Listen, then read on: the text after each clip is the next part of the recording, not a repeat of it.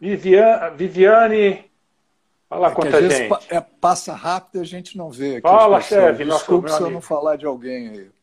É. não, passa rápido, sim. É. Mas é, a gente vai dando uma olhada de vez em quando. Ok. Eu estava pensando. É, bem-vindo aí, Salim. Estava pensando em fazer da seguinte forma, é, Ricardo. A gente começa a levar um papo, bater um papo, o que, que você acha aí? De repente as pessoas talvez tenham aí algumas curiosidades a mais aí. Você, acho ótimo, é, acho, acho ótimo a gente interagir com a galera toda aí. É, porque se a gente for ver, tem assunto, o papo aqui vai longe. Né? Nós vai. temos aí uma hora de live, eu acho que vai ser é. pouco até. Uhum. Então a gente dá uma interagida aí e e, e puxa pessoa, as pessoas aí para fazer perguntas, se quiserem e tal. Beleza. Oi, Ivone. Abraço, beijo. Eu acho que. Bom, vamos começando aí, né? É, uhum. Como é que eu conheci? Quando que eu conheci o Ricardo? O Ricardo, é, eu conheci ele há uns, uns cinco anos mais ou menos, né, Ricardo? Um pouco menos, um, mas deve ter uns quatro, três, quatro anos. Três, quatro anos, né? É no, é. num curso de, de palestrantes é, com o Fadel, não sei se o Foi. Fadel está aí, você vai entrar? Foi a primeira é... vez que nós estivemos lá com o Fadel, com a Janaína e com o Leandro. Isso, exatamente. Deles. Exatamente. Adoro e, esse trio. É, e eu também, né?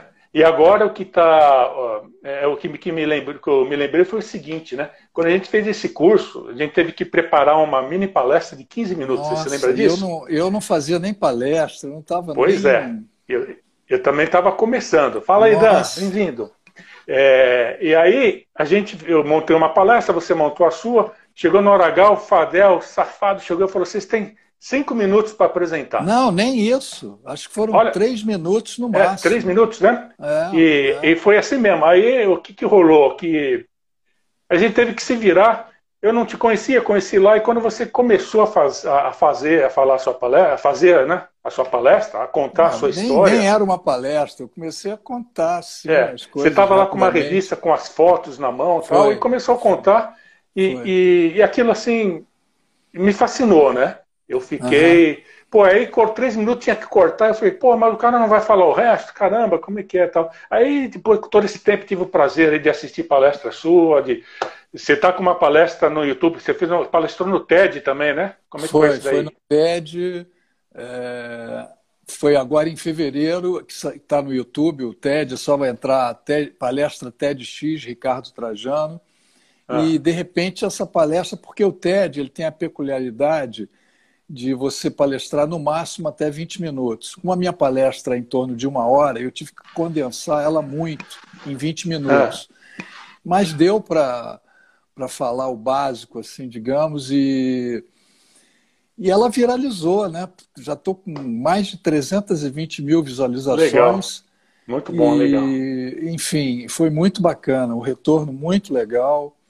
E assistam, quem puder assistir. A Marina Baixo está falando se eu sou de Petrópolis. Sou, aliás, eu estudei em Petrópolis, viu, Marina? Estudei lá na UCP, na Universidade Católica de Petrópolis. Adorava aquilo lá, morei em República, eu estudei eu me formei em engenharia civil. Um abraço para você. Eu sou também engenheiro civil, mas não sei o tamanho de um tijolo, né? Eu não, eu, eu, eu era engenheiro civil, agora eu sou engenheiro civira, eu trabalho com comércio. É. Então você tem que se virar é. mesmo. É, e nessa época, né? O Sul, bem-vindo aí, Sul, Roberto. Fala, Roberto. Bem-vindos aí. Uhum. É, então vamos começar a entrar um pouco no assunto. As pessoas, cara, eu recebi um monte de, de mensagem, né? Pessoas curiosas mesmo para para saber mais dessa história, como, como é que aconteceu. Já estavam querendo é. spoiler. É, a Marina é. é. uma que queria spoiler, hein, Marina?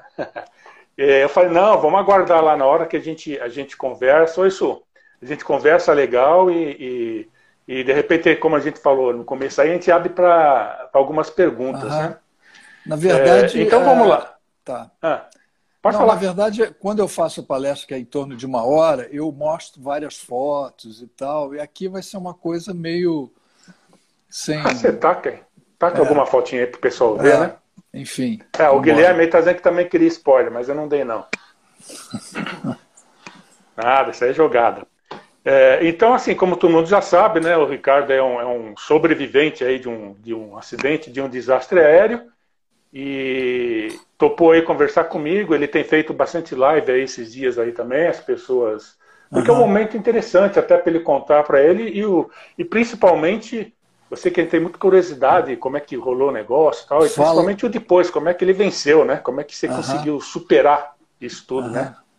Então eu vou, eu vou começar com uma pergunta para você, Ricardo. Você tem medo de avião? Por incrível que pareça, não não tenho medo e foi até engraçado que quando um ano depois eu do acidente eu entrei na, na mesma agência que eu tinha comprado minha passagem é. e não me identifiquei cheguei para atendente e falei olha eu gostaria de uma passagem eu, te, eu, vou ter que voltar, porque a passagem, na verdade, o meu trajeto era Rio, Paris, Londres. Uhum, você ia para Londres, né? É, era a minha primeira viagem internacional, tinha 21 anos de idade. E aí, uhum. é, quando eu entrei é, um ano depois na mesma agência, ela imediatamente me passou o preço. Eu falei: não, não, você não está entendendo. Sabe aquele acidente que teve há um ano atrás e que sobreviveu apenas um passageiro? Esse passageiro sou eu. Eu paguei ida e volta a minha passagem não cheguei nem na primeira escala da ida, porque o avião caiu na, é. na ida. Você não acha que a Varig tinha que me, pagar, me dar uma outra passagem? E ela regalou é. os olhos, me deu um abraço super carinhoso. Eu sei que minutos depois a Varig me deu a passagem. E no dia do embarque, eu embarquei com um grande amigo meu, é, e ele. Nós já estávamos no aeroporto e o, e o a Varig soube que nós íamos embarcar, embarcar e nos concedeu um upgrade, uma primeira classe. E isso era a minha primeira viagem depois do acidente, né? E o, uhum. o Maurício lá na, na primeira classe, que eles serviam para a gente, antes do avião decolar, bebidas, salgadinhos uhum. e tal, e nós tomando todas, experimentando todos, uísque, vinho. E assim que o avião decolou, o Maurício já meio calibrado, falou assim para mim, e eu tranquilo, o Maurício nervoso falou para mim, Ricardo, se você levantar daqui for no banheiro, eu vou atrás de você. Essa aí foi engraçado. quanto tempo depois que você conseguiu um ano depois, realmente? Um, um ano depois, depois você terminou a sua viagem. É, é, é porque na, vou, o início é que era, um, era a minha primeira viagem para fora e para o exterior. O meu sonho era conhecer Olha, Londres. Isso, ó, você vai falar agora, eu sei que tem roqueiro pesado aqui dentro. Fala aí, Mário Sérgio. Lá aí, Ricardo. pois é, eu, tinha, eu estudava engenharia, eu tinha sido atleta, nadei no Flamengo, joguei basquete. Uhum. Eu sou do Rio, mas moro em Belo Horizonte há 25 anos.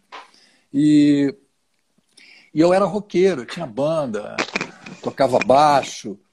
E Londres, naquela época, década de 70, era a meca do rock and roll, era onde tudo acontecia. Uhum. É, então, eu, meu sonho era conhecer Londres. E aí eu fui, é, só para os roqueiros aí, eu aos 16 anos de idade, eu, eu soube que o Mick Jagger e o Keith Richards, dos Rolling Stones, vinham ao Brasil pela primeira vez, eles vinham a passeio. E aí é, eu soube, liguei para um amigo meu também, que adorava, falei, cara, esses dois, o Mick Jagger e o Keith Richards vão ficar lá no Copacabana Palace, vamos dar um pulo lá, mesmo que é. a gente veja eles de longe, já vai ser o máximo. E aí fomos para lá, andando na Avenida Copacabana, nós já estávamos no calçadão da avenida, em frente já ao Copacabana Palace, quando de repente a gente vê uma figura vindo no sentido oposto ao nosso, cara, era o Mick Jagger sozinho, sem ninguém, Putz. sem assédio, sem segurança, e nós fomos na direção dele, ele foi super gentil, parou. E aí eu comecei a gaguejar, cara. Você imagina, eu com 16 anos, a um metro de distância, cara a cara, com o meu ídolo. Uhum. Eu fiquei doido, eu comecei a gaguejar, não me lembro nem que eu comecei, que, que eu comecei a falar. Eu só sei que ele colocava a mão no queixo assim, ficava olhando para mim, às vezes falava assim, yeah, yeah. e o amigo meu, super nervoso, ele estava com máquina, aquelas máquinas Pentax que tinha, sabe? Uhum. Tinha lente, que você tinha antes de clicar você tinha que focar. Ele, coitado, ele estava tão nervoso que bateu uma foto apenas da minha é. com, ele, com o Mick Jagger autografando na hora que ele estava autografando. E aí nós ficamos uns minutos lá conversando. Depois nos despedimos, ele deu a mão para a gente. Eu fiquei uma semana sem lavar minha mão, cara. Então. Ainda bem que não tinha pandemia lá do coronavírus. Pois é. E aí, é... e aí, aos 21 anos de idade, eu. Naquele tempo era muito caro você viajar, né? Uhum. Viagem para o exterior. Juntei meu rico dinheirinho e entrei numa agência da Vare que coincidentemente ficava ali no Copacabana Palace e saí de lá com o meu sonho, com a minha paixão realizada. Porque naquele é. tempo, aquelas bandas, The Who, Led Zeppelin, Rolling Stones, os Beatles já tinham terminado. Essas bandas não excursionavam para a América do Sul, muito menos no Brasil. Então, eles excursionavam lá pela América do Norte, Europa. Então, meu sonho uhum. era ir para lá para ver os caras ao vivo e a cores na minha frente. Então, esse era o meu sonho, essa era a minha paixão. E aí, a primeira notícia é, sobre o acidente é, foi era um Boeing 707 da Varig que partiu do Rio de Janeiro, faria uma escala em Paris e iria chegaria em Londres, né? Então a primeira notícia é que os jornais é, não havia nenhum passageiro sobrevivente. Essa foi a primeira notícia e tanto que a minha faculdade estava já com um comunicado num, no mural que tinha lá da faculdade, com uma tarja preta, um comunicado falando: comunicamos o falecimento do aluno Ricardo Trajano, do curso Caramba. de engenharia, no desastre aéreo da Varig, ocorrido em Paris, no dia 11 de julho passado. Então, é, essa foi a primeira notícia. Os jornais publicaram essa notícia, as rádios, televisão, e foi essa, a primeira notícia, foi essa notícia que a minha família recebeu. E foi uma tragédia, porque foram 123 mortos e, e era. Meu pai já estava encomendando minha sepultura, só para você ter uma ideia, e a minha mãe era a única que acreditava que eu estava vivo. E, e aí eu costumo dizer que eu estou no lucro e no crédito da vida há muitos anos, sabe? Muitos anos. E aí. Aliás, falo, né, que você tem é, 47 anos, eu olho, 46, eu fazer 47, pô, mas tá acabado pra caramba, pô. 46 anos aí com esses cabelinhos brancos, né? Exatamente. É o crédito da vida. É, é isso aí. Aí a sua e... mãe, né? Não, e aí eu eu entrei no, no voo já super ansioso, no dia do embarque. O interessante é que eu sempre ouvia falar, porque na, naquele tempo você escolhia o seu lugar no aeroporto. Então eu fui lá no balcão, fui o primeiro a chegar no, no voo. Nesse voo eu fui o primeiro passageiro a chegar no aeroporto, fui direto no balcão, escolhi meu lugar. E sempre lia e ouvia falar que quando acontecia um acidente aéreo, a cauda do avião era a parte que ficava mais protegida quando acontecia um acidente. E aí eu pedi para a atendente lá o último lugar, lá atrás. Não foi possível ela me dar o último, porque naquele tempo a tripulação de um Boeing 707 era muito numerosa, eram 17 tripulantes. E aí ela falou: Olha, nós temos a penúltima fileira, que é a fileira 27. Eu falei: Claro, é essa aí que eu vou. E aí eu fui, já estava dentro do avião, um avião lotado, lotado, todas as poltronas ocupadas, menos duas que estavam vazias, que eram as minhas duas poltronas laterais. Ninguém viajava nela. É. E mais tarde eu queria contar até um caso muito interessante com relação a isso.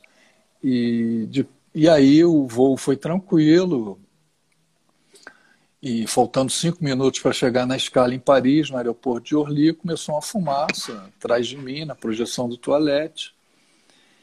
E o comissário foi lá é, tentar solucionar o problema. Todos nós já estávamos com cinto. E eu, como já tinha visitado a cabine por duas vezes na, antes, nesse, nesse intervalo aí da escala, ah. Naquele tempo você podia visitar a cabine, né? E, por incrível que pareça, eu adoro aviação, até hoje eu gosto de aviação. É por isso que e... eu comecei com a pergunta, se você tinha pois medo é. de avião. Não. não. E nessas idas e vindas, inclusive, eu conversei com uma menina, fiquei, ela sentou lá no meu assento, ela viajava lá na frente, de nome Rita, que mais tarde eu até vou falar sobre ela também. Ah. E uma graça, menina, 19 anos, eu tinha 21, e ela também ia para Londres. E aí ela voltou para o lugar dela e, faltando esses cinco minutos, começou essa fumaça e o comissário foi lá tentar ver e eu, por puro ah. instinto, tirei meu cinto, já conhecia bem o caminho, já tinha ido lá duas vezes e fui andando para frente. Não tinha ninguém Todos... do seu lado, as poltronas vazias? É, exatamente, isso me facilitou é. e, e e todos os passageiros permaneceram sentados com o cinto, porque era uma fumaça muito pequena, uma fumaça até meio esbranquiçada, assim, pequena, saindo pelo toalete. E quando eu cheguei lá na frente, estava andando, cheguei bem lá na frente, um comissário-chefe me viu e falou, me deu uma bronca, falou, pô, garoto, o que, que você está fazendo em pé, rapaz? O avião já está chegando volta imediatamente para o seu lugar. É proibido você ficar aqui. E nesse momento, Newton, eu olhei para a cara dele, assim, fração de segundos, parecia. As coisas que ele falava comigo, parecia que não estava falando comigo, ecoavam no meu ouvido, não fazia o menor sentido para mim. É. E aí, por puro intuição, até mesmo uma força divina também me impulsionando, fez com que eu continuasse a andar para frente. Eu quase que atropelei ele, continuei andando para frente. Eu, na verdade, eu. Desobedeceu desobede... mesmo, cara? Totalmente. Eu transgredi a ordem dele. Uhum. Tem até uma frase é... muito interessante do Dalai Lama que ele fala. É... aprenda as regras e quebre algumas. E foi isso que aconteceu comigo. Quando eu cheguei lá na frente, na divisória da cabine, já tinham dois comissários em pé, já apavorados, gritando, porque a fumaça ela já tinha tomado conta, foi muito rápido, foi muito rápido. Ela já tinha tomado conta de todo o avião e era uma fumaça negra, densa, tóxica, parecia fumaça de pneu queimando, sabe? É. E o avião virou uma câmara de gás. Foi envolvendo todos os passageiros sentados, sem que eles tivessem o menor tipo de reação, todos os passageiros sentados, desfalecendo. E lá na frente eu fiquei também encostado na divisória da cabine e não via mais os dois comissários, vi que eles tinham parado de, de falar, provavelmente estavam morrendo, né? E eu fiquei naquele encostado na cabine, não enxergando um palmo na minha frente, parecia que eu estava debaixo da terra. E aí fechei meus olhos, que ardia demais, protegi um pouco meu nariz com as mãos. Uhum. E nesse momento me veio a sensação da morte e me veio calma. Não sei de onde me veio essa calma e eu me despedindo da vida, minha família, meus amigos. Veio um flashback na minha cabeça. E senti literalmente a morte me abraçando, literalmente. E aí, nesse momento, o avião teve que perder muita altura, ele estava inclinando muito, a sensação é que ele ia embicar, ia cair na uhum. terra de bico. Dentro da cabine o... havia fumaça também, os comissários, o... os pilotos tiveram que não enxergavam mais os instrumentos, tiveram que abrir as janelinhas, pilotar com a cabeça para fora e, e aí eles tiveram, eles estavam procurando um lugar para fazer um pouso, porque, na verdade, faltando cinco minutos para chegar no aeroporto, eles, eles achavam que se continuasse, se o avião continuasse, eles, o avião poderia explodir no ar. E as máscaras de oxigênio, eles não puderam baixar para as pessoas, os passageiros, porque o duto de oxigênio que alimentavam as máscaras foi invadido pelo fogo. E aquilo virou um maçarico, oxigênio com fogo, você imagina. E aí ele conseguiu fazer, aí nesse momento que ele inclinou muito, eu caí, caí de bruços no chão, e aí ele conseguiu fazer um pouso forçado numa plantação de cebolas. Aliás, hoje eu recebi uma foto de uma menina que é aeromoça da Air France, já está lá, é uma brasileira que está há 14 anos lá no, em Paris, eu recebi uma foto dela do lugar, exatamente do lugar onde o avião fez o pouso, tem uma pedra lá é, em homenagem, e reverenciando as pessoas. E ela me mandou essa foto. Muito interessante. E ainda tem plantação lá? Acho que não, né? Virou. Não, virou uma outra é. coisa e essa, essa, essa pedra onde está o local do acidente está uma árvore imensa, uma árvore frondosa. E é uma é. foto muito bacana. Acabei de receber tem umas duas horas atrás.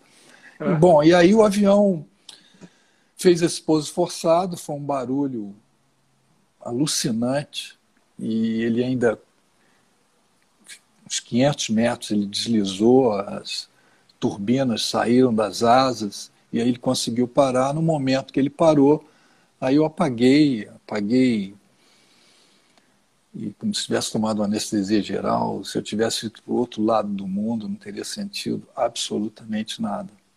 Puta e aí você tem algumas fotos que você consegue mostrar aí no?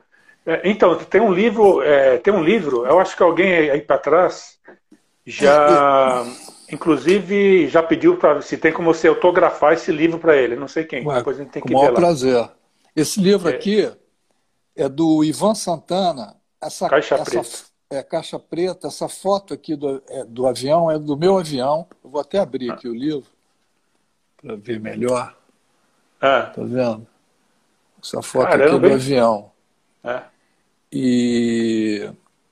Ele chegou a explodir, Ricardo, depois que ele Não, fez esse posto forçado? Exatamente. Ele. Eu vou mostrar outras fotos aqui. Ele. Assim que ele parou, o teto todo, aquela fuselagem, aquelas placas do teto, foi caindo uhum. em chamas e carbonizando todas as pessoas, os passageiros todos sentados. Uma placa dessa grande caiu nas minhas costas. E eu fiquei ali, ali dentro, ainda uns 10 minutos até os bombeiros chegarem. Fiquei ah. ali dentro daquela fornalha ali, uns 10 minutos mais ou menos. E aí, deixa eu ver, essa foto aqui. Essa foto aqui, eu estava uhum. estirado exatamente é, em frente a essa porta. O primeiro corpo ali era o meu, atrás de mim tinham vários comissários mortos. Aí os bombeiros colocaram essa escada, viu o meu corpo ali na frente, viu que eu estava respirando, me colocou no helicóptero e minutos depois eu estava entrando no hospital. É... Só que, que história entrei... foi essa aí que você que é, que oficialmente você estava morto, inclusive saiu pois lá é. a notícia de pesar na faculdade? Notícia para seus Não, pais, pois sua é, mãe? Porque, exato, porque quando eu cheguei eh, sem roupa no hospital, eu já estava uhum. em coma. Eu fiquei 30 horas em coma. E o meu porte físico, eu, era, eu, tenho, eu sou alto, um comissário, tinha um comissário no voo que tinha um porte físico muito parecido com o meu. Ele chamava uhum. Sérgio Balbino. Então a primeira notícia é que o Sérgio Balbino era eu. E eu, Ricardo, estava morto. Então é. foi essa a primeira notícia. E eu estava em coma. Estava na aí... lista dos passageiros, então não, foi, não tinha sobrevivido fiquei... nenhum. Exatamente. Então fui hum. dado como morto. E nesse período que eu fiquei 30 horas em coma, em determinado momento lá, eu pedi uma folha de papel, uma caneta, e com uma letra tremida, muito, com muito esforço, letra de criança até, eu uhum. escrevi meu nome, telefone, endereço do meu uh, nome do meu pai, endereço. Eu psicografei esse bilhete. Na verdade, o bilhete está até aqui no livro. Esse bilhete aqui, ó. Tá vendo? Essa esse bilhete letra, é verdade. É letra verdade. de criança. É, tá no livro. É. Eu tenho guardado esse bilhete, claro, uhum. com o maior carinho. É o meu atestado de vida, isso aqui. É. E aí, Você colocou seus dados aí? Não, dados e, é, e aí o, o pessoal pegou o meu nome, Ricardo Trajano, foi na lista de tripulantes, que eu era um tripulante e não achava meu nome. Uhum. E aí foram na lista de passageiros, quando de repente vê meu nome lá, Ricardo Trajano. Mas como? Como que esse cara, passageiro, estava lá na frente junto com os comissários e todos os passageiros mortos lá nas poltronas? Aí, imediatamente, a Varig liga, infelizmente, para a família do Balbino, comunicando que ele tinha morrido, e lá em casa ligam para o meu pai, atende o telefone, Olha, aqui é da Varig, nós gostaríamos de comunicar que o seu filho está mal, mas está vivo. Gente, de um velório que já estava lá em casa, tinha meus amigos, todo mundo, virou uma festa, virou uma grande festa. Imagina.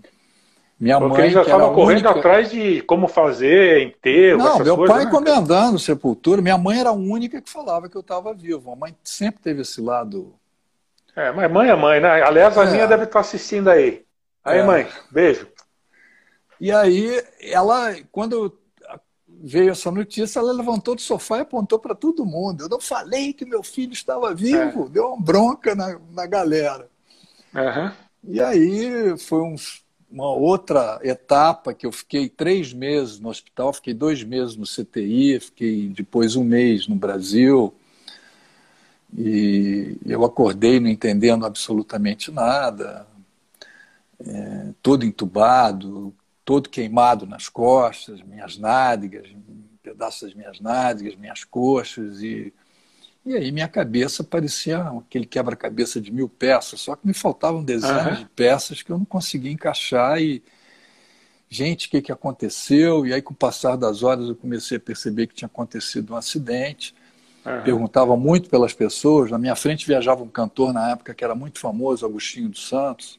O pessoal da velha guarda. Santos, aí, velha guarda aí conheço, lembra, é, lembra dele, vi, né? Viajava exatamente na minha frente. E aí eu perguntava, pô, e o Agostinho dos Santos, e o pessoal, não, não, Ricardo, tá todo mundo bem, aí não esquenta a cabeça, não, foi um acidente bobo aí que aconteceu. Mas com o passar dos dias, é. aí eu comecei a perceber que a realidade não era bem essa, viu, Nilton? Uhum. E aí, quanto ao meu estado de saúde, meu estado físico, os médicos não me davam, eu fiquei sabendo isso tempos depois, que os médicos não me davam uma semana de vida. A minha primeira radiografia é como se fosse radiografia de pulmão, é como se fosse um meu atestado de óbito. É, eu Fumaça com... preta, né, que você falou, não, mais as queimaduras. E... Não, eu a, a, toda essa parte aqui, esse esse parte aqui de respiração, esse uhum.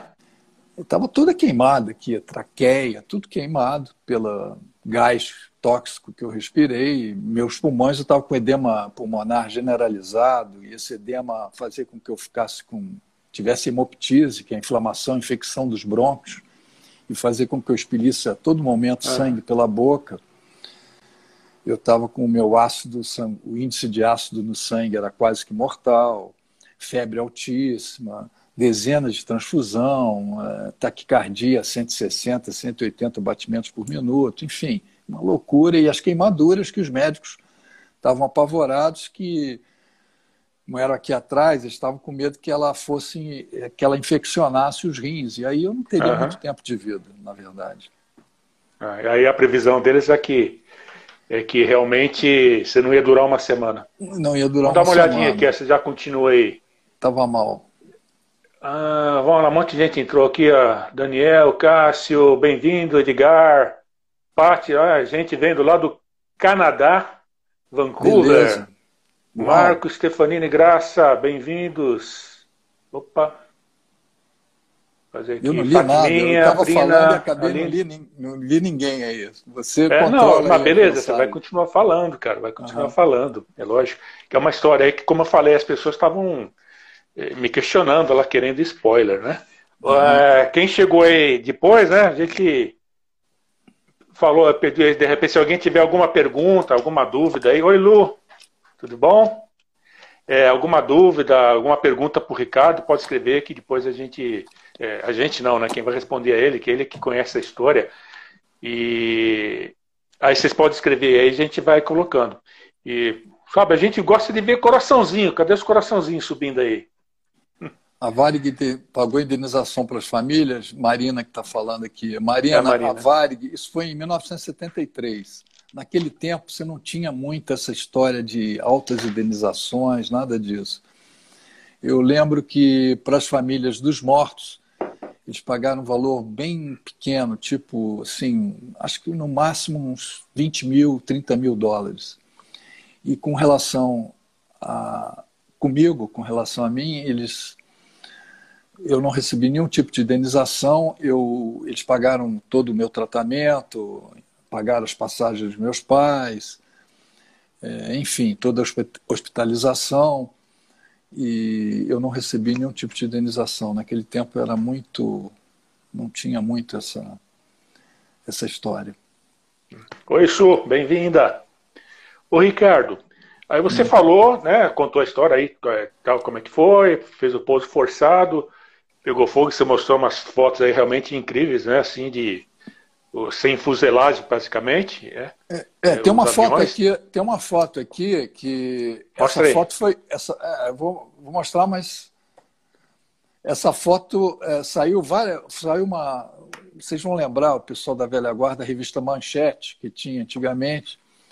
E a Manchete foi uma das primeiras a publicar o acidente, foi capa da Manchete uhum. e tal, o acidente aéreo, e publicou várias fotos, tipo essa aqui que eu vou mostrar, e elas foram censuradas na época. São fotos ah, é? meio pesadas. Eu vou mostrar aqui, que está no então, livro. Então, se, se, alguém não quiser ver, fecha os tá olhos aqui aí. no livro do Ivan. Está no livro? É, isso aqui eram as pessoas mortas nas poltronas, carbonizadas. Todos ficaram ah. sentados, mortos nas poltronas. E... Você, como quebrador de regras, né, não é. obedeceu, foi está aqui hoje, está aí contando essa história. Pois é. Muito bom. E, então, olha, tem aqui ó, os pais, a, a, a Graça Stefanini que falou aqui, os pais de uma amiga minha. Opa, que está subindo aqui as mensagens. É, de Bauru faleceram nesse acidente de Orly. É. De uma amiga. É. Ah, graça. É, bom, aí então, Ricardo, você. Aí os médicos não te deram uma, semana de vida, você falou que ficou três meses, né, no total fiquei, aí. Na... Eu fiquei dois é. meses no CTI lá em Paris. Tá. E depois veio para o Brasil. É, e o que que, de... te, o que que você acha que te. Que, sei lá, que te deu uma força para que você conseguisse superar é. isso, né? Ou seja, desmentir a opinião dos médicos e conseguir estar é, tá aqui hoje vivo aí.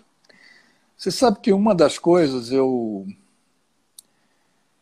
depois eu gostaria até de falar sobre um assunto sobre resiliência que a gente que hoje está uma coisa muito em moda, pessoal falando uhum. resiliência, resiliente, mas eu desde os primeiros dias de internação, Newton, e já bem debilitado, eu procurava extrair dentro daquele ambiente que eu estava no CTI as coisas boas, realmente, as coisas boas que me rodeavam. E ah. essas coisas, eh, eu falando agora, vão ser coisas aparentemente banais, mas naquele momento eram carregadas de uma força de, que me alimentava enormemente e que me davam forças para lutar pela vida que parecia estar próxima do fim. Então eram coisas que aconteciam comigo, tipo meus pais faziam cartazes é, com caneta pilô, com frases e entregavam para enfermeiras, não podiam entrar no CTI, e eram frases assim, a enfermeira chegava para mim e me mostrava as frases assim, tipo, vamos lá, Ricardo, força, Ricardo, Ricardo, Sua família você vai escrevia. sair dessa. É, meu, meu pai e minha Seu mãe. pai. Uhum. E, cara, eu olhava para aquilo, o, o Newton, aquilo ali para mim, aquilo eram frases carregadas de força, de energia, de fé. Aquilo ali, eu, eu ficava esperando todo santo dia chegar uma frase dessa para mim. Aquilo era meu alimento. Cadê a enfermeira? Era quatro e meia da tarde, eu ficava contando as horas no relógio. Cadê, cadê a enfermeira com esse cartaz? Ela chegava, mostrava essa frase uma frase diferente todos os dias para mim. Da mesma forma, eu digo para você, eram as cartas que eu recebia, naquele tempo eram cartas, tá? Nosso meio de comunicação. Então eu recebia dezenas de cartas é, de várias localidades do Brasil, até mesmo do exterior, de pessoas, de crianças, de jovens, senhores, senhoras, de velhos, me escrevendo. E me lembro até de uma carta de uma menina da Turquia que me enviou. Dentro do, da carta tinha um recorte de jornal e com a minha foto na primeira página do jornal turco. E todas essas mensagens eram mensagens também, puxa, Ricardo, força, campeão, pô, Ricardo, eu quero, quando você sair do hospital, não te conheço, mas eu quero encontrar com você e te dar um abraço. E aí, ô, Newton, eu comecei a perceber esse outro lado da moeda que a gente não tem costume de ver. A gente está tá acostumado a ver sempre um lado só e fica olhando esse lado da moeda. E aí você começa uhum. a perceber, esse lado que a gente fica é, nossa, tanta tanta politicagem, tanta violência, tanta notícia ruim. Eu parei de ver televisão e ler jornal, né? E aí você esquece de virar o outro lado da moeda e ver o quanto tem de gente afetuosa, de gente solidária, de gente. Esse momento que a gente está passando está mostrando isso também. Não, né? De gente que você não conhece. É. Eu, eu, eu, era impressionante. Eu, eu, eu tirava, eu recebia dezenas de cartas diariamente, eu retirava todas as cartas do envelope e colocava uma folha em cima da outra e fazia uma pilha assim e transformava essas cartas num livro, num grande livro. Eu lia, ah. relia, lia, relia todos os dias as mesmas cartas. Você não acredita o quanto isso me fazia bem, não só espiritualmente, mentalmente, mas fisicamente também. E as fitas cassetes que eu recebia dos amigos meus, fitas cassetes, ah. o pessoal vai lembrar aí dessas ah. fitas, eram fitas que tinham de música. A Jana estava de... falando aí com a gente aí, Oi, Jana. Oi, Jana. Beleza? Aí, Cheva, fitas... boa. Cris, bem-vinda. Eram fitas que que meus amigos me enviavam dezenas de mensagens, só que eu estava no meio do CTI, um enfermeiro me emprestou um gravador cassete e eu falei, gente, como é que eu vou ouvir isso? E aí tive a ideia de pegar um estetoscópio e colocar ele aqui e a boca do gravador colocar. Eu acho que eu tenho até a foto dela aqui, dessa foto. Oi, Prina. Oi, Bel. Aqui. Bom. Olha aqui, aqui eu já estava melhor, mas eu colocava ah, o estetoscópio você. e colocava a boca do gravador cassete ali do, ah. no gravador. E ficava ouvindo as mensagens. Você não acredita o quanto aquilo era bom para mim, aquilo me fazia bem. Eu só lamento não ter sido inventor, não ter patenteado. Porque década de 70 eu fui o inventor do Walkman hospitalar, viu? que e... hoje seria o iPod, sei lá o que que era. É. Fica moçada aí, ó, quer ver? Tá mandando mensagem aí. O Vitão, vai lá, Vitor, beleza? O Rogério, uh, por exemplo, o Vitor acho que nunca nem ouviu falar de, de, de Walkman, né? Coisa, é. coisa Coisa de agora, velho. Agora, o Newton, Mas você só tem ela... 46 anos, pô. É. Ô, Newton, essa história da que a gente não está acostumado a virar a nossa moeda, sempre a gente tem que procurar ver o outro lado da moeda. Eu vou contar um caso que aconteceu comigo há cerca de. deve ter uns 10 anos no máximo. É. Eu estava é, eu fui para o Rio e encontrei com um amigo meu, um grande amigo é, que eu não via tinha muito tempo, amigo de escola. E esse, essa figura sempre teve um lado espiritual muito intenso, muito forte. Ele sempre foi assim. Ele lê muito, ele escreve muito, ele é um sujeito fora da curva. E aí uhum. ele fez a maior festa. Pô, Ricardo, que legal, quanto tempo. Eu estava falando de você semana passada com os amigos meus. Eu queria muito que você falasse comigo aqueles momentos de aflição que você passou lá no avião e que eu falei lá atrás para vocês. vocês. E aí eu disse para ele que eu estava me despedindo da vida, veio um filme na minha cabeça, me despedindo dos meus amigos, minha família, e senti literalmente a morte me abraçando, falei para ele. E aí ele esperou acabar de falar, e eu me lembro como se fosse hoje. Ele colocou a mão no meu ombro, falou: Ricardo, não era a morte te abraçando, cara, era a vida te protegendo. O Newton, eu dei um abraço nele, me emociona até hoje, tão emocionado.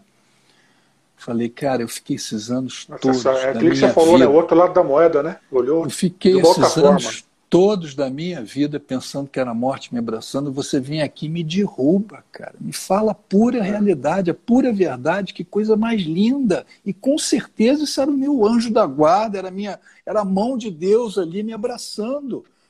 Olha que coisa linda. Olha esse outro lado da moeda que eu não estava vendo. É.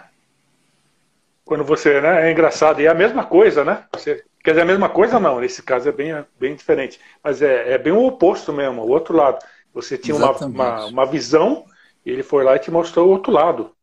Exatamente. É, e, e deixa eu te perguntar outra coisa. É, então, uma curiosidade aí que eu, ontem, quem está aqui no estação, ontem eu assisti uma, uma outra live com, com o Ricardo. Era uma live, ele fez a live, estava junto com o copiloto do, daquele voo da, da Varg, 80 e pouco, né, Ricardo? Que, que fez um pouso forçado. 89 fez um pouso forçado na Amazônia.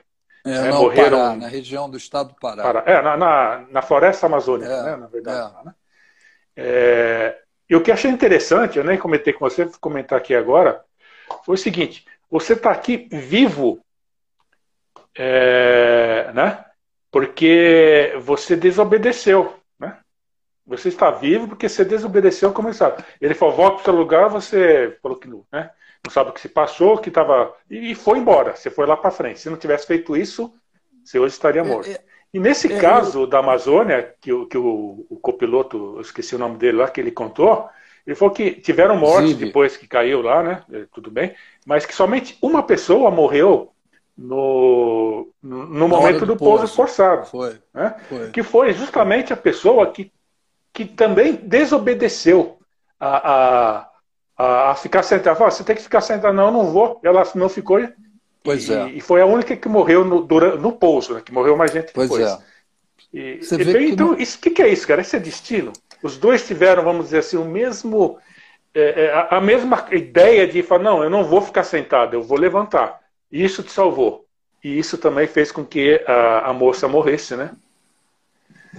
Você falou de destino, o, o Newton. Destino é, tem uma frase antiga que fala que o destino é, é o que embaralha as cartas, mas somos nós que jogamos. Eu costumo dizer que o destino. É, eu escolhi a minha passagem, eu escolhi a companhia aérea.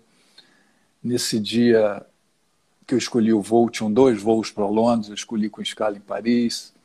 Escolhi o meu lugar, que foi vital para mim, esse lugar foi vital para mim, e uma sucessão de coisas do qual eu fui o protagonista. O que eu quero dizer também é que não adianta você ficar em casa esperando as coisas acontecerem. Não adianta. Então, o destino é meio é meio isso que eu estou falando. Eu, eu, vou contar um caso recente que eu fiquei sabendo, fiquei muito emocionado. É, em fevereiro, ligou um, um cara chamado Ricardo. Fevereiro o quê? Desse ano agora? Desse ano agora. Ele, ah. ele, ele falou, puxa, Ricardo, eu moro, eu sou de São Paulo, mas eu moro em São Francisco, Califórnia, há mais de 20 anos. E eu fiquei pensando várias vezes se eu ligava para você, se eu não ligava eu falei, poxa, que prazer de você estar falando aqui comigo e tal. Pois é, eu, eu queria falar uma coisa que eu, eu tenho certeza que você não sabe disso. Eu falei, mas o que, que é? É? Na época do seu acidente, eu conhecia duas pessoas, eu conheço duas pessoas que eram para estar no seu voo e não foram. E não foram nesse voo seu. Eles, é porque o meu voo, eles saíram eles eram de São Paulo, o meu voo saía do Rio, a Varig, o voo saía do Rio. Então as pessoas de São Paulo tinham que pegar uma ponte aérea para vir para o Rio para pegar esse voo. E lá em São Paulo, para pegar essa ponte aérea, é, as pessoas. É, teve um problema com essas duas pessoas no embarque que deu overbooking, deu.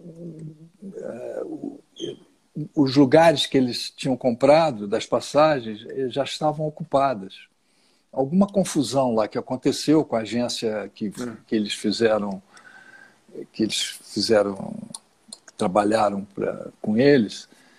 E, e, aconteceu que lá no balcão, na hora, eles não puderam ir no meu voo por causa disso. Como eles, eles iam para a Itália, não iam para Londres, eles pegaram um outro avião que saía mais ou menos no mesmo horário, fazia uma escala na Espanha e ia para a Itália, um avião da Varig também. E aí, nesse mesmo horário, eles pegaram a ponte aérea, na frente até deles estava o Agostinho dos Santos, devia estar várias pessoas que pegaram o meu voo. E, e foi isso que aconteceu. Eu falei, puxa, mas que incrível, hein? E aí ele falou, pois é, Ricardo, essas duas pessoas, uma era minha tia e outra era minha mãe que estava grávida de mim. Caramba! E o meu nome Ricardo, ela deu em sua homenagem. Sério mesmo? Putz.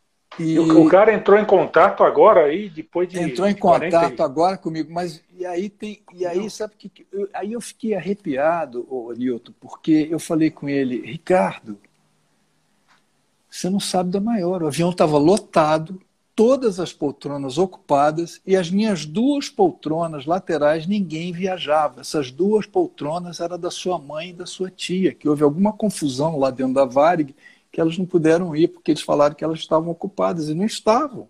Elas estavam vagas ali. E isso fez com que eu, essas duas poltronas vagas, fez com que eu é, pudesse sair ali a todo instante. Durante o voo, eu ia começar, conversar com os comissários, fui visitar a cabine. E na hora que começou a fumaça, por, de repente, por ter essas duas poltronas vagas, eu saí imediatamente dali sem incomodar ninguém. Então, olha que coisa louca. Olha, esse cara gente... jamais teria. Né? É muito, muito louco isso, cara. É, Se você tivesse é. sobre, realmente sobrevivido e tivesse gente do seu lado, esse cara nunca te ligaria, porque ele não existiria. Tava... Pois é. A mãe dele estava grávida dele. Não, e uma coisa, de repente a mãe e a tia deles viajando do meu lado, uhum. eu teria outro tipo de reação, de repente, na hora. Não sei se eu sairia imediatamente ali, quando começou é. a fumaça, para não querer incomodá-las.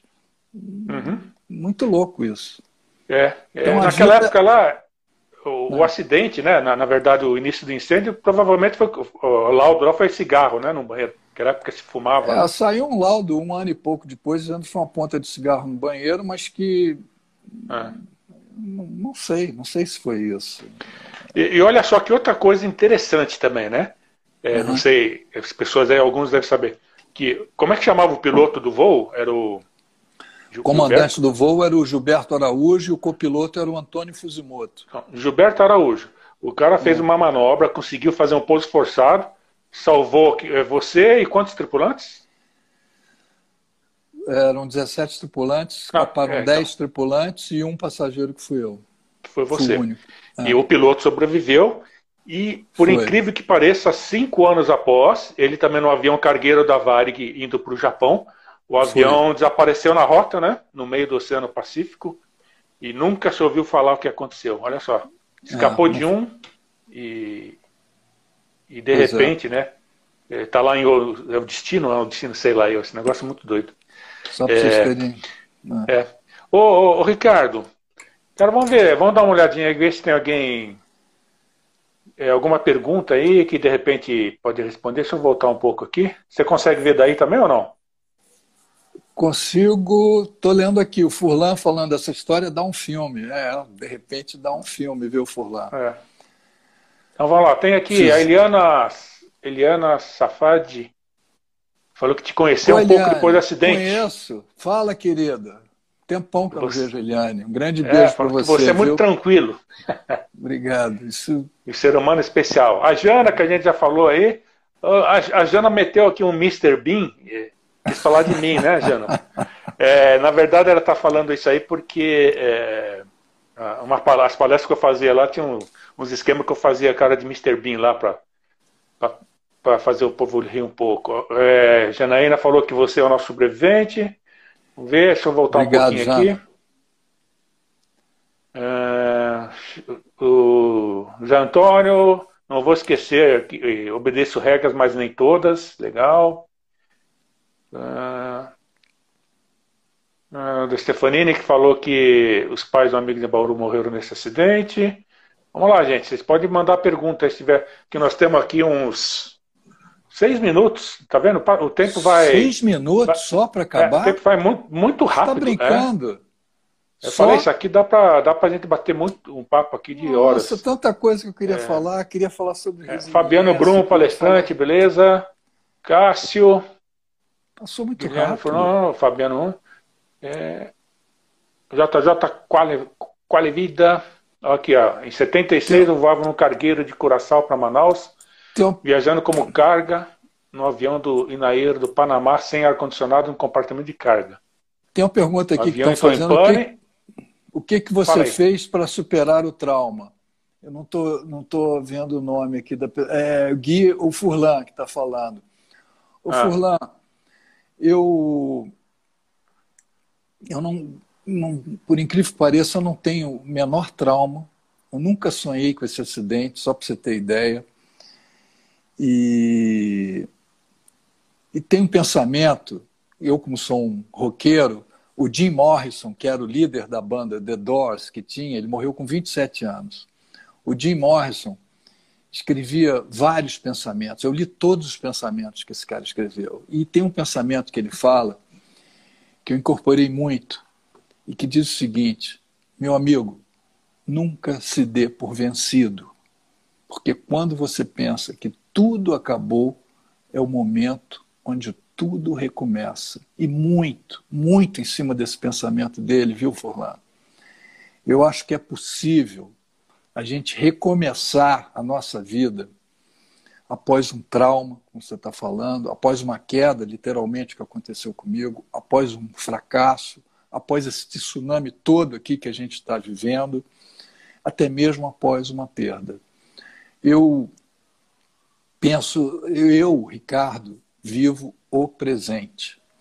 O passado, claro que o passado a gente tira coisas do passado, coisas nossas vitórias, nossos fracassos, aprendizados mil que a gente tira do nosso passado, mas eu, eu deixo para lá. E o futuro, eu não sei o que vai acontecer comigo amanhã. E eu acho que o futuro, principalmente depois dessa pandemia, a gente vai ter um futuro diferente e imediato a partir de agora. Não sei se você concorda comigo, Nilton. Então, Sim.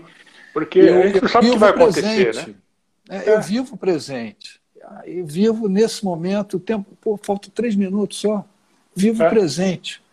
E, e, eu queria falar tanta coisa para vocês, eu queria falar muito sobre resiliência, queria falar muito a sobre... A gente pode marcar um, um, outro papo, outro papo outro dia também, a é. gente conversa sobre é. outros assuntos aí também, porque uhum. o tempo é curto mesmo, acho que tem live aí que você está com 10 minutos aí e meu, não tá, né? O negócio já acaba. Aqui, aqui e embora. Ó, passando é. aqui, ó, deixa eu ver aqui, ó. A Cristina perguntou aqui, ó, se você teve contato com sobreviventes de, da Chapecó para troca das emoções sentidas. Ô, Cristina, eu, eu não tive, não, mas eu ia adorar ter contato com, com, com esse pessoal. São, são três jogadores, porque o jornalista morreu, né? Então sobraram três jogadores e eu gostaria muito de encontrá-los, de bater um papo com eles. Quem sabe eu não encontro um dia, com certeza. E eu adoraria também encontrar com um sujeito que é o Nando, é, Nando Parrado. O Nando Parrado foi um dos sobreviventes dos Andes. Ah, foi um acidente que teve em 72, há uns meses atrás, antes do meu, e eles ficaram na neve durante 72 dias, sobreviveram apenas alguns, e o Nando foi um deles, e que faz ah. palestras até hoje. Grande figura. Legal. É, Edgar, falando aqui, Ricardo, eu acredito que nada acontece por acaso. O que esse acidente Moreira, transformou eu... profundamente sua vida? Edgar. É verdade. O Moreira, o Moreira está é... falando, você é, você é grande, você jogou basquete. Eu joguei basquete sim, Moreira. Eu fui atleta na minha vida, na minha adolescência. Eu nadei na equipe do Flamengo alguns anos. Depois eu joguei basquete no Botafogo. Joguei alguns anos no Botafogo e, e adoro esportes até hoje. Gosto muito. E um, aqui, ó, a Graça, da... Graça é. Stefanini aqui, ó. Ricardo, você já até falou aqui não tem medo. Mas você consegue voar hoje sem medo? Pergunto porque viajo muito a trabalho, mas tenho medo sempre. Posso falar uma coisa? Como é que é o nome dela? É a Graça. Ô, Graça. Graça Stefanini. Você acredita que eu entro no avião tranquilo? Eu acho que o avião é um dos meios de transporte. Eu moro em Belo Horizonte, às vezes vou ao Rio. Eu prefiro ir no ar do que pegar essa estrada maluca. E eu me sinto muito seguro lá no, no avião. O avião continua sendo um dos meios, de, o segundo meio de transporte mais seguro do mundo. Você sabe qual é o primeiro, né, Newton? É o, o primeiro meio de transporte? Não, é o elevador. Elevador. O segundo ah, meio o mais transporte. Seguro, tá o mais ah, seguro, o mais seguro, tá. Não, o mais seguro é o avião. E, tá, e o elevador é mais seguro que o elevador, que, que avião. E, nessa, é e nessas estatísticas que tem, a probabilidade de acontecer um acidente é mínima. É mínima. É de um acidente para cada 3 milhões de voos. Eu pego você, Nilton, coloco você para viajar todos os dias dentro do avião. Ah. Você vai precisar de 8.100 anos para que aconteça um acidente com você. Mas eu estava num desses voos.